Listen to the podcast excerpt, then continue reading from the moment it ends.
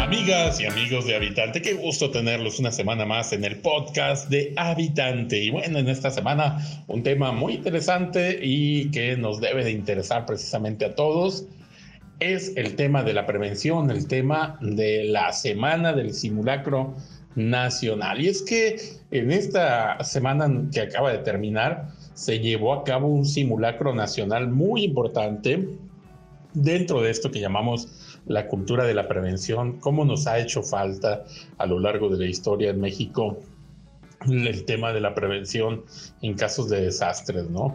Y bueno, vamos avanzando, creo, poco a poco, a veces con sobresaltos, a veces fruto de situaciones extremas. Y bueno, por ello es que se planeó este simulacro nacional del 2023, primer simulacro del 2023, en donde bueno, algunos quisieron hacer un simulacro de incendios, otros de, terremoto, otros quisieron hacerlo de derrame de tóxicos. El caso era que pues miles de personas entraran en esta dinámica y parece ser que se logró, ¿no? Fueron decenas de miles de personas en todo el país que participaron de este simulacro. No necesariamente tenías que estar en alguna dependencia gubernamental. Hubo empresas que se sumaron, qué bueno, ¿no? Que la sociedad civil, incluso familias que tienen en su hogar su propio plan integral de protección civil interno y lo llevaron a cabo. Fíjate, esto, esto qué importante, ¿eh? Que se esté dando estos pasos tan importantes hacia la prevención de desastres en nuestro país. De eso queremos platicar esta semana y bueno, como siempre me da mucho gusto darle la bienvenida a mi amigo habitante. ¿Qué tal amiga? ¿Cómo estás?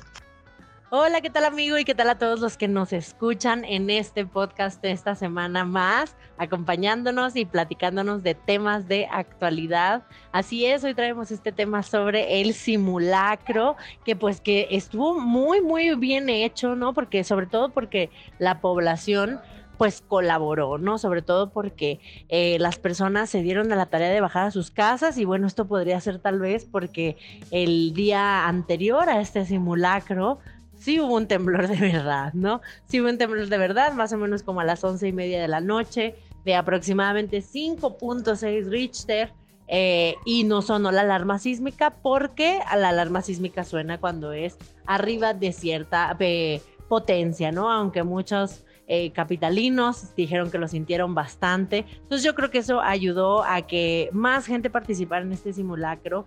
Pero qué importante y qué bueno, sea por sea la razón que haya sido por la cual la gente decidió participar, es muy importante que lo sigamos haciendo porque solamente así nos podemos familiarizar con una situación de esa magnitud, de ese peligro, saber actuar, saber identificar el sonido, saber qué hacer, cómo hacer, cómo movernos, ¿no? Porque la prevención 100% previene la pérdida de vidas.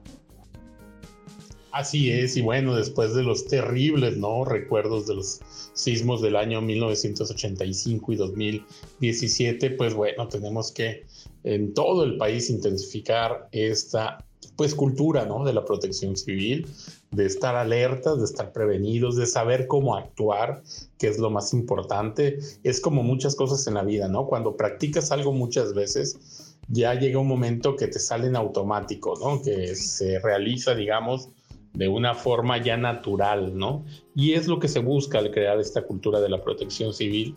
en esta ocasión, en la Ciudad de México, el simulacro fue a las 11 de la mañana, en, hubo estados donde fue a las 10 de la mañana, este simulacro, vimos mucha participación, muchísima, vimos mucha gente saliendo de sus sitios de trabajo para formarse, para estar participando de este simulacro.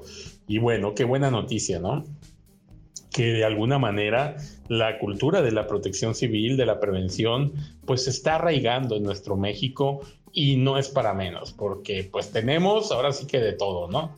Tenemos sismos, tenemos inundaciones, los incendios forestales cada vez más graves en nuestro país, eh, pues requieren de más prevención también el tema de los incendios, el tema también de los derrames químicos, cuántas veces han ocurrido en muchos estados de nuestro país, incluso derrames que han llegado a ríos muy importantes como aquel que ocurrió en Sonora, en el río Sonora de la minera de Cananea.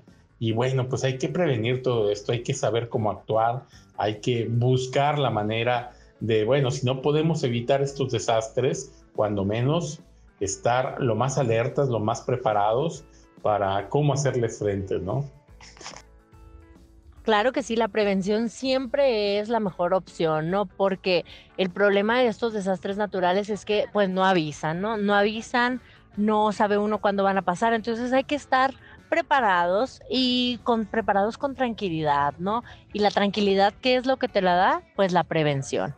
La tranquilidad te la da el saber qué vas a hacer, el saber cómo lo vas a manejar, el saber eh, qué tienes que, cómo tienes que actuar, el saber qué tienes que tener guardado, qué te tienes que llevar, qué es lo importante, qué no.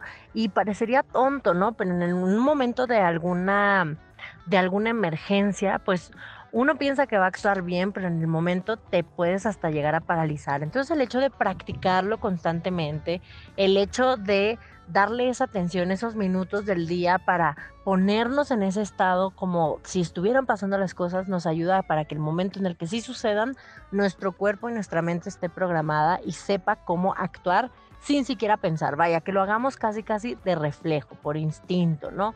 Y creo que eso es muy importante porque en el momento de una emergencia, si no lo practicas, no sabes hacia dónde ir, qué tienes que hacer, incluso puedes hasta romper varias reglas eh, como correr, empujar, etcétera, porque como no lo has hecho, te gana el miedo, lo cual es muy normal, ¿no? Uno nunca sabe cómo va a reaccionar en, en, uno de esos momentos, pero por eso es importante practicarlo y qué bueno que hubo participación de la ciudadanía, porque como dices, pues México hay que sí que tiene un cóctel de todos los desastres naturales, ¿no? Que también, por supuesto, tiene una ventaja, que es porque tenemos muchos tipos de vegetación, de flora, de fauna, eh, de terrenos, de altitudes, pero pues eso también conlleva que la naturaleza pues puede ser un poquito más salvaje con nosotros.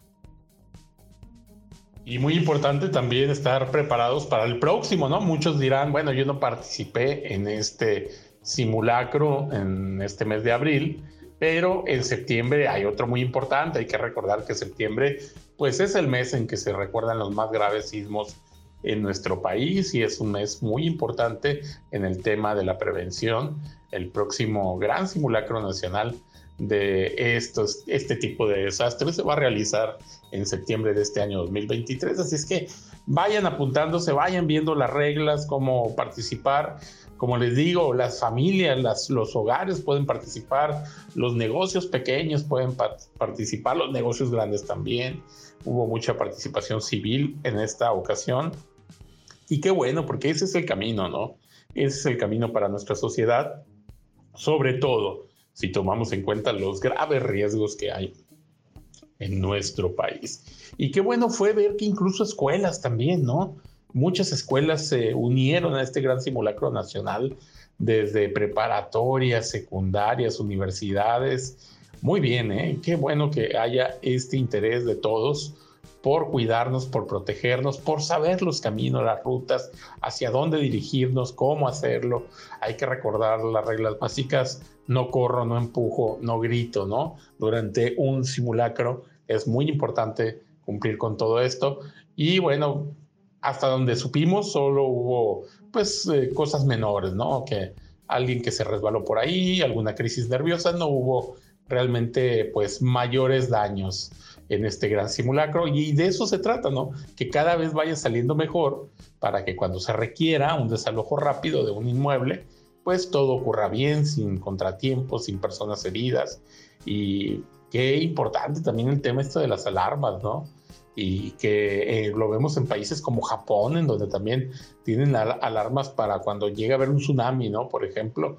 Y, y qué bueno que ojalá logremos en todo el mundo en toda América Latina y en México llegar a un nivel en que se cuente con eso, ¿no? Alarmas para esos grandes peligros y sepamos identificarlas y sepamos cómo actuar, ¿no? Así es, habitantes. Si ustedes no participaron en este simulacro, pues los invitamos a que en el de septiembre sí se unan sí lo hagan a conciencia y que también dentro de sus casas, pues que vayan teniendo una maletita, prepárense, ¿no? Lo mejor siempre es estar preparado saber cómo actuar y si tal vez no pudieron participar en este simulacro porque estaban fuera de la ciudad o por lo que sea, pues ustedes intenten hacerlo en casa, ¿no? Pónganse un timer, un cronómetro y pónganle un minuto y que en un minuto puedas salir tú de tu casa, llaves a la mano, zapatos a la mano, lentes a la mano para ver, que es importantísimo, y sobre todo una maletita que puede incluir, nosotros les recomendamos pues que incluya una muda de ropa completa, incluyendo ropa interior, un cargador, este, una batería externa y también por supuesto algo para que ustedes puedan estar unos días fuera de su casa. Cada quien tendrá pues sus preferencias, ¿no? Cada quien escogerá qué puede eh, y qué le conviene agregar. Por ejemplo, si tienes mascota, pues una plaquita para tu mascota, una correa, eh, lo esencial, algo con lo que puedas tú salir de tu casa, porque bueno, hace mucho que no nos sucede, pero en el último sismo eh, muchos nos tuvimos que salir de nuestra casa y no pudimos, no estábamos preparados, no habíamos practicado lo suficiente y muchos nos quedamos fuera de nuestras casas una o dos, incluso semanas y no podemos accesar por nuestras pertenencias. Entonces lo mínimo es pues lo indispensable, cartera, tarjetas, un poco de efectivo, una lámpara si se necesita, eh, un papel de baño, Kleenex, ya dependerá quién lo que le quieran ustedes poner que para ustedes sean básicos, pero es importantísimo. Qué importante esto que tú comentas, ¿no? De cómo desde el hogar estar preparados, ¿no? Tener ya nuestro, digamos, kit de supervivencia, nuestros elementos esenciales, saber las rutas por dónde, si se trata de un incendio es mejor hacer esto, si se trata de un sismo hacer lo otro, si es inundación esto otro. Buscar, ¿no? Buscar estos caminos mentales que nos ayuden a enfrentar una situación de emergencia y pues, ¿por qué no? Inscribirse en estos simulacros, hacer un, plan de, precisamente interno, ¿no? De lo que viene siendo cómo protegernos y pues participar, participar de toda esta cultura de la prevención que nos hará mucho, mucho bien a todos. Bueno, pues prácticamente con esto estamos llegando al final de este podcast, pero pues hay dos digamos, recordatorios muy importantes, ¿no, amiga? Que les queremos hacer a nuestros amigos habitantes. El primero es que pues nos manden sus historias, nos hagan llegar sus historias para contarlas en habitante. Lo pueden hacer enviándonos un correo con una fotografía nítida, clara, que acompañe esta historia. Ya sabes, nos gusta mucho compartir situaciones de la vida diaria, situaciones que nos impulsen a ser mejor situaciones que nos ayuden a todos a ser mejores. Y también el otro recordatorio es que pues pueden apoyar este esfuerzo de habitante a través de esto que hemos llamado el comprarle un café al habitante. Es una forma, ¿no? De dar una, una aportación pequeña, pero que nos ayude a este esfuerzo de comunicación humanista y una comunicación que nos sirva a todos. Así es, pueden apoyarnos por ahí, habitantes, y les recordamos pues que siempre la prevención es lo mejor, ¿no? Tanto antes de salir a carretera como también prepararse para una eventualidad así, incluso hasta con un seguro, ¿no?